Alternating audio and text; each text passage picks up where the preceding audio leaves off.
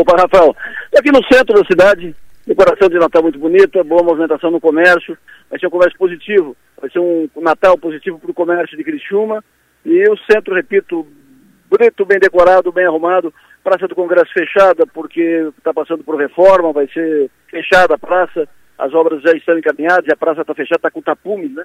Uh, e, mas aqui o centro, a Praça Nereu Ramos, onde estou, bonita, bem arrumada, decorada, decoração natalina, faz bem para a cidade, a cidade fica mais alegre, né? E as pessoas circulando para lá, boa movimentação agora no centro da cidade de Criciúma. Falar de política, como disse, Salvário está se movimentando bem uh, com o novo governo, com o governo Jorginho Melo, vai trazer benefícios para Criciúma, certamente traz uma, uma relação positiva entre prefeito e governador rende convênios, contratos, acordos, uh, encaminhamento rápido de, de processos e tal.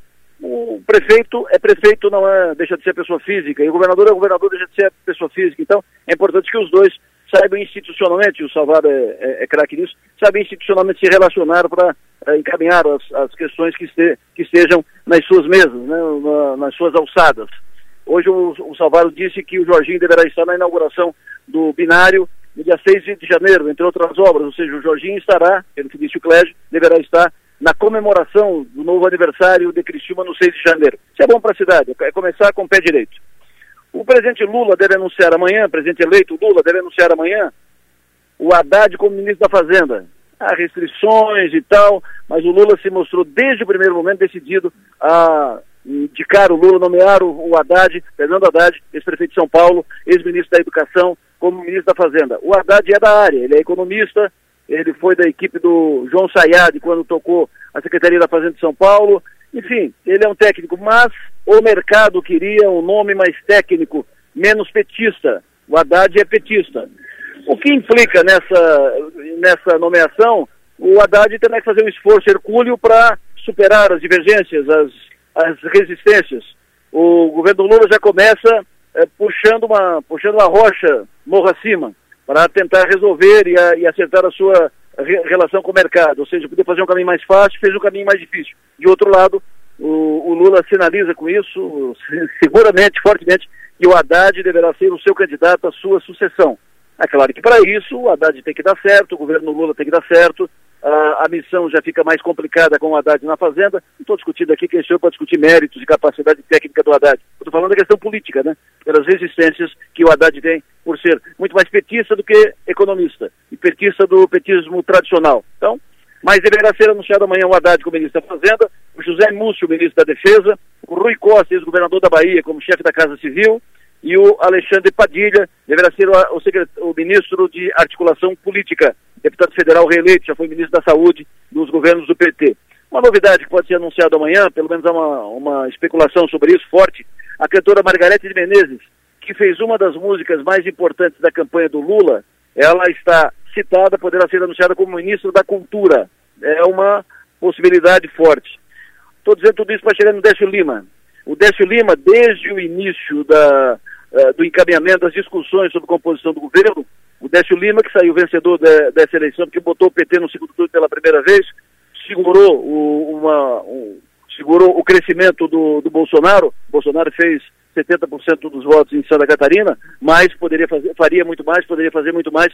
E o Décio Lima teve um desempenho interessante, pela, foi, ficou na frente do governador do estado, que disputava a reeleição, foi na frente do ex-prefeito de Florianópolis e pela primeira vez colocou o PT e a esquerda no segundo turno da eleição o Décio é muito valorizado dessa eleição na cúpula nacional do PT, e o Décio foi sondado, convidado para assumir o Ministério da Pesca, que já foi comandado por outros catarinenses. O, a Ideli, por exemplo, foi ministro da Pesca, o Fritz foi ministro da Pesca, mas o Décio não recusou, mas o Décio sinalizou que a sua disposição, sua, o seu desejo seria assumir o Ministério dos Portos, que é o ministério mais importante. O Décio foi diretor do Porto de Itajaí, na grande expansão do Porto de Itajaí, quando o Porto explodiu né, na, na, sua estrutura, e o Décio foi prefeito do Blumenau dois mandatos, então ele tem experiência de, de gestão, isso o gabarita para uma função assim, mas o, a, o Ministério dos Portos também é pleiteado pela direção nacional do PSB, que é o partido do vice-presidente Geraldo Alckmin. Então, por isso, o Décio ainda não está na esplanada do, Ministério, não está na lista dos, dos ministérios, né, dos ministeriáveis, dos ministros anunciados Isso deve ficar para o final, porque vai ser definido entre o Ministério da Pesca ou o Ministério dos Portos para o catarinense Décio Lima. Por aqui, o Jorginho Mello anunciou a primeira leva de secretários, deve anunciar a segunda leva ou amanhã, provavelmente só na semana que vem. Mas o que é certo, o que é fato é que o primeiro nó grave, o primeiro nó importante a ser desatado pelo futuro governo é essa questão das cirurgias eletivas. É inadmissível que continue isso assim. O governo do Estado tenta, diz que resolve com o contrato que assinou com os hospitais, o contrato não é, não é cumprido, os hospitais fiscalizam, os hospitais dizem que o governo fez o, assinou o contrato, mas não paga, os médicos dizem que não recebe, quando recebe, recebe muito pouco, e fica nessa, nessa engronha, nessa enrolação, nesse, nesse deixa que eu chuto, deixa que eu bato, e ninguém bate, ninguém chuta e ninguém faz, fica nisso. Quem perde é o cidadão que depende do SUS, que tem cirurgia para fazer. Tem gente com problema de coluna e com cirurgia encaminhada pelo médico faz cinco anos e não faz.